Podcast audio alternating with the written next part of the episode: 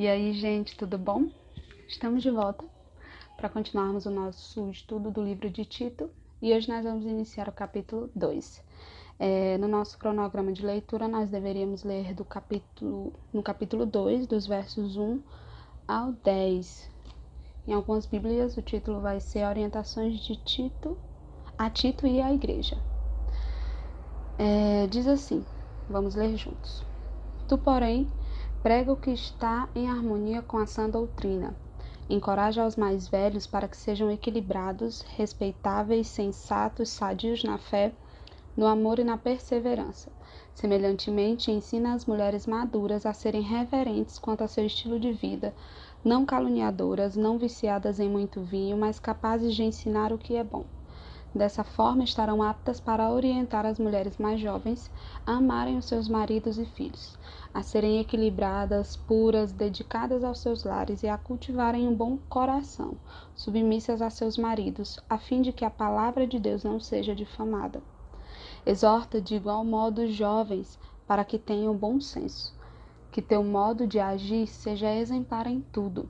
Na teologia, mostra integridade e sobriedade linguagem sadia e irrepreensível para que todo inimigo seja envergonhado, não tendo razão para falar mal de nós. Instrui os escravos a se submeterem em tudo aos seus senhores, a tomarem a iniciativa de agradar, agradar-lhes, a não serem respondões e a não furtá-los.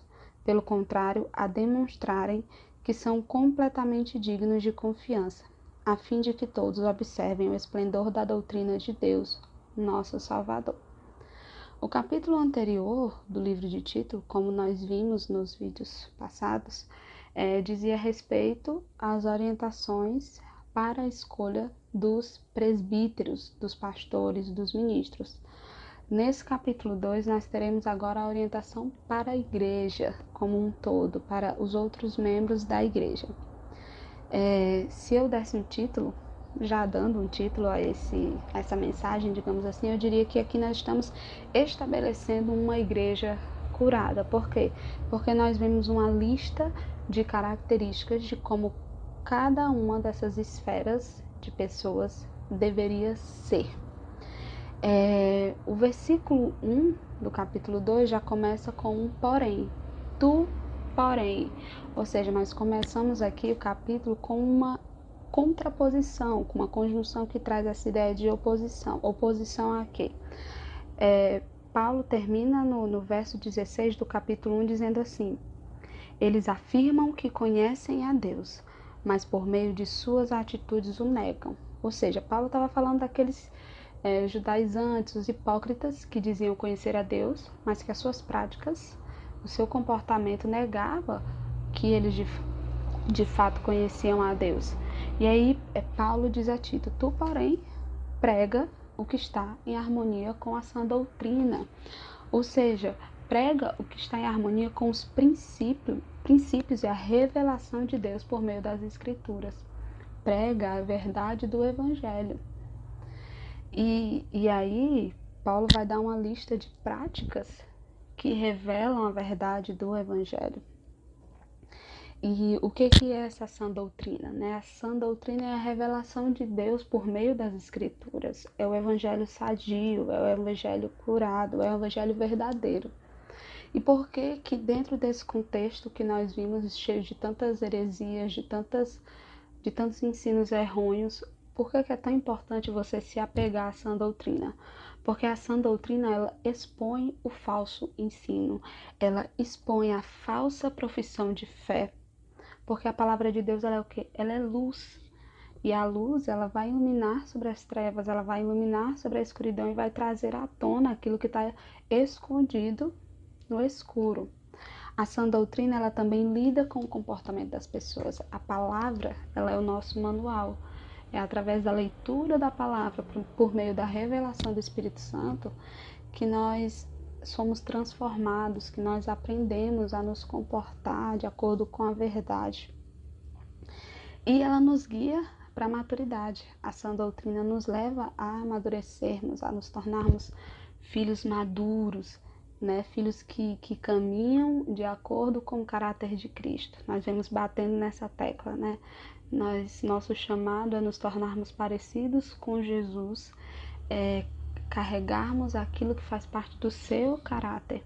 E é o, o verdadeiro ensino que, que vai nos levar a esse caminho. Então era muito importante para Paulo dizer a Tito: prega o que está em harmonia à sã doutrina, com a sã doutrina, porque pregando a sã doutrina, ele ia é, levar as pessoas a terem essas séries de comportamento que ele listou aqui.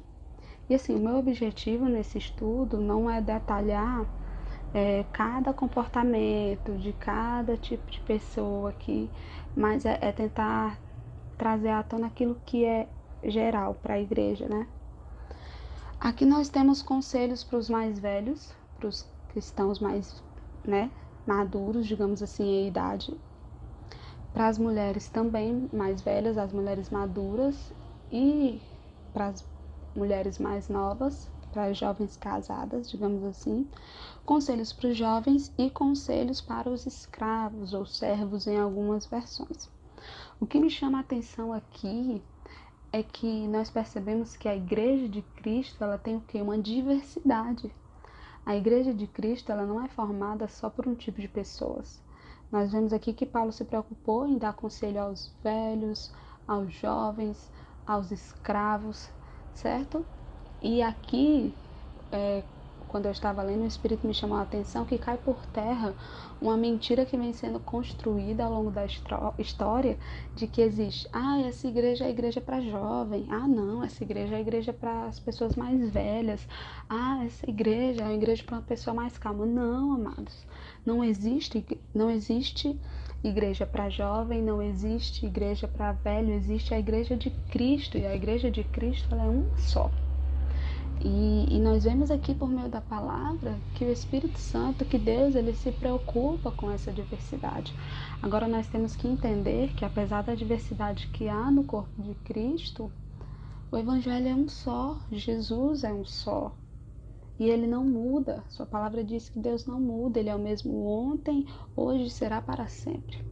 Tá? Mas nós vemos aqui a preocupação de que de que cada pessoa em, em seu momento da vida receba a instrução correta e tenha um determinado comportamento correto. Nós vemos aqui os mais velhos precisam ser equilibrados, respeitáveis, sadios na fé, e esses precisam para nós que somos jovens ser os nossos espelhos, nós precisamos olhar para essas pessoas mais maduras na fé do que nós e termos respeito. Ele vai falar também aqui do ensino às mulheres a terem um estilo de vida sadio, mulheres que são capazes de ensinar aquilo que é bom. Né? Mulheres que são inspiradoras, que são aptas a orientar as mulheres mais jovens. É, é, lindo também quando ele fala da importância da família, né? Ele fala é, ensinar as mulheres mais jovens a amarem os seus maridos e filhos, a serem equilibradas, puras dedicadas aos lares. Tá? A importância da família, da construção do lar, para quê? Para que a palavra de Deus não seja difamada. A família é uma célula do corpo de Cristo. E quando nós temos o nosso comportamento sadio transformado de acordo com a palavra, a nossa família se torna sadia. A palavra de Deus ela não é difamada. É... O que eu vejo aqui? Nós temos um ensino para a igreja como um todo e Paulo tendo uma preocupação com o corpo. Eu trouxe aqui para gente esse livro Enraizado, é um livro que me marcou muito, do pastor Ben Lipscher, não sei se é assim que pronuncia, e ele tem um capítulo sobre a unidade. E eu quero ler com você alguns trechos que ele colocou aqui, porque eu acredito que Paulo, nesse capítulo, capítulo 2, nesses primeiros dez versículos, vai trazer muito essa unidade, porque ele não se preocupou em ensinar só os líderes da igreja, não são só os líderes da igreja que precisam ser curados e sarados, mas a igreja como um todo. Eu vou ler para você aqui 1 Coríntios 12, 25 ao 27, na versão A Mensagem, tá? Só para ficar bem claro. O modelo pelo qual Deus formou o corpo humano é um modelo que nos ajuda a entender nossa vida comunitária na igreja. Cada parte depende da outra. as partes que mencionamos e as que não mencionamos, as partes que vemos e as que não vemos. Se uma parte se fere, todas as outras partes estão envolvidas. Se uma parte vai bem, todas as outras desfrutam esse bem-estar. Vocês são o corpo de Cristo. É o que vocês são, jamais se esqueçam disso. Só depois que vocês reconhecem que participam desse corpo é que a parte de vocês adquire algum significado. E aí essa, esse trecho do versículo nessa versão, a mensagem me chama muita atenção, né? Só depois que vocês reconhecem que participam desse corpo, a igreja de Cristo, é que a parte de vocês adquire algum significado. E aqui, meu irmão, nós vemos isso os mais velhos ensinando aos mais jovens, as mulheres mais maduras ensinando as mulheres mais jovens, e os jovens agindo com bom senso. E ele fala aqui a Tito no verso 7 que teu modo de agir seja exemplar em tudo. Nós precisamos entender que nós somos um corpo. E quando nós entendemos que fazemos parte do corpo, a nossa função ela tem muito mais sentido. E aqui no livro o autor vai dizer assim: nós nunca estaremos na plenitude do que somos em Cristo, explica Paulo, até que abracemos a realidade de que somos membros uns dos outros, porque Cristo nos fez um com Ele. Cristo é o cabeça da igreja e nós somos um com Cristo. E não se trata de, de ser apenas sobre mim, mas se trata do corpo. Para que, que Deus me chamou dentro desse corpo? O propósito de eu ser abençoado é poder servir com mais eficiência uns aos outros. E aí aqui nós vemos isso claramente. E aí para nós encerrarmos, nós encerrarmos o estudo dessa desse capítulo aqui, desses versículos, na verdade, é, se nós fôssemos resumir o cerne dessa, dessa epístola, é o que? que as nossas boas obras adornam o testemunho a respeito de Deus. Lembre-se, não são as minhas boas obras que me salvam, mas elas refletem a salvação que me alcançou. E no final do versículo 10 ele diz: Vou ler o versículo 10 todo. Ele fala para os escravos, né? Ensine a não furtá-los, pelo contrário, a demonstrarem que são completamente dignos de confiança para quê? A fim de que todos observem o esplendor da doutrina de Deus, nosso Salvador. É no nosso comportamento que as pessoas vão poder ter um vislumbre da doutrina de Deus, do ensinamento de Deus, do caráter de Cristo, nosso Salvador. Amém?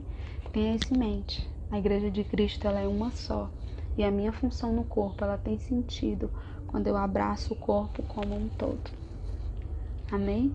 Deus te abençoe e até a próxima.